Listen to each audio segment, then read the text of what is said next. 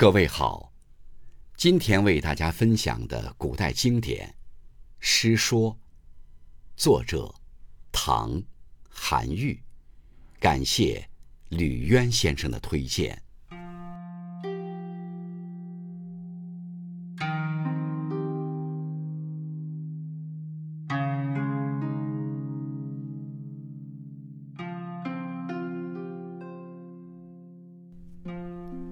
古之学者必有师，师者，所以传道授业解惑也。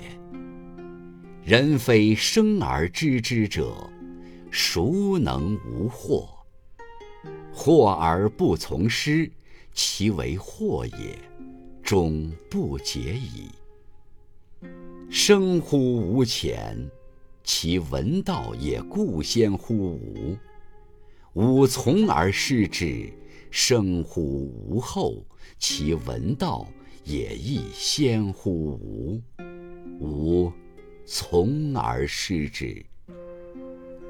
吾师道也，夫庸知其年之先后，生于吾乎？是故无贵无贱。无长无少，道之所存，师之所存也。嗟乎！师道之不传也久矣，欲人之无惑也难矣。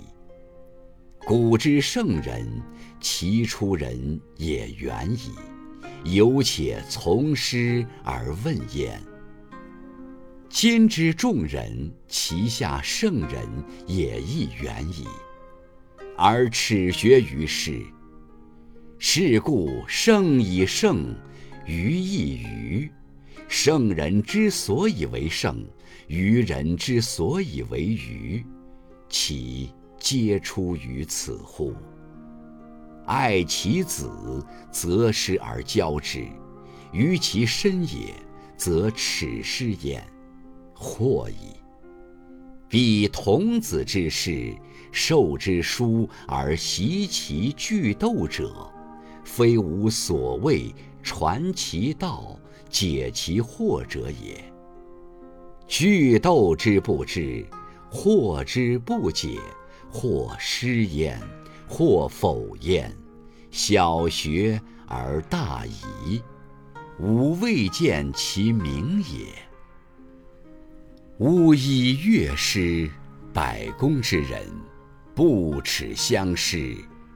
士大夫之族，乐师乐弟子云者，则群聚而笑之。问之，则曰：“彼与彼，年相若也，道相似也。位卑，则足羞；官盛，则近谀。”呜呼！师道之不复可知矣。吾以乐师百工之人，君子不耻，今其志乃反不能及，其可怪也欤？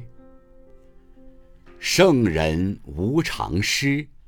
孔子师谭子，长虹师襄，老聃。谭子之徒，其贤不及孔子。孔子曰：“三人行，则必有我师。是故弟子不必不如师，师不必贤于弟子。闻道有先后，术业有专攻，如是而已。”李氏子盘年十七。好古文，六艺经传皆通习之。不拘于时，学于余。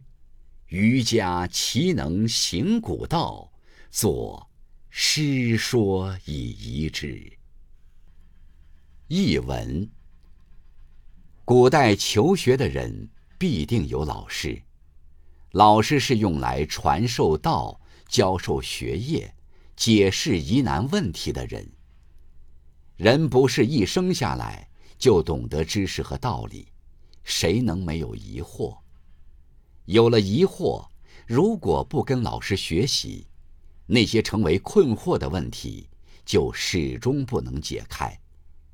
生在我前面，他懂得道理本来就早于我，我应该跟从他，把他当做老师。生在我后面，如果他懂得的道理也早于我，我也应该跟从他，把他当做老师。从师的传统，哪里去考虑他的年龄比我大还是小呢？因此，无论地位高低贵贱，无论年纪大小，道理存在的地方，就是老师存在的地方。唉，古代从师学习的风尚，不流传已经很久了，想要人没有疑惑难呐。古代的圣人，他们超出一般人很远，尚且跟从老师而请教；现在的一般人，他们的才智低于圣人很远，却以向老师学习为耻。因此，圣人就更加圣明，愚人就更加愚昧。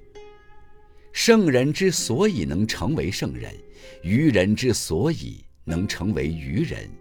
大概都出于这儿吧。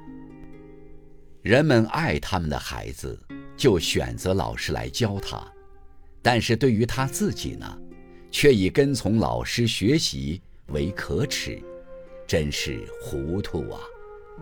那些孩子们的老师，是教他们读书、帮助他们学习断句的。不是我所说的能传授那些道理、解答那些疑难问题的。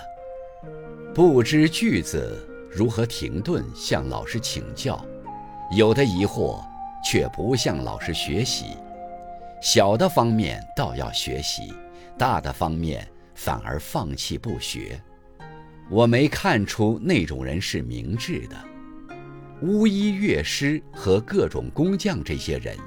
不以互相学习为耻，士大夫这类人，听到称老师、称弟子的，就成群聚在一起讥笑人家。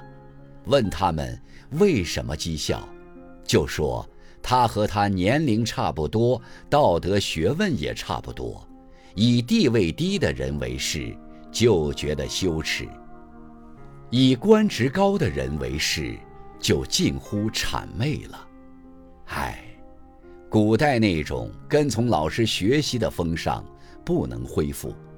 从这些话里就可以明白了。巫医、乐师和各种工匠这些人，君子们不屑一提。现在他们的见识竟反而赶不上这些人，真是令人奇怪呀。圣人。没有固定的老师。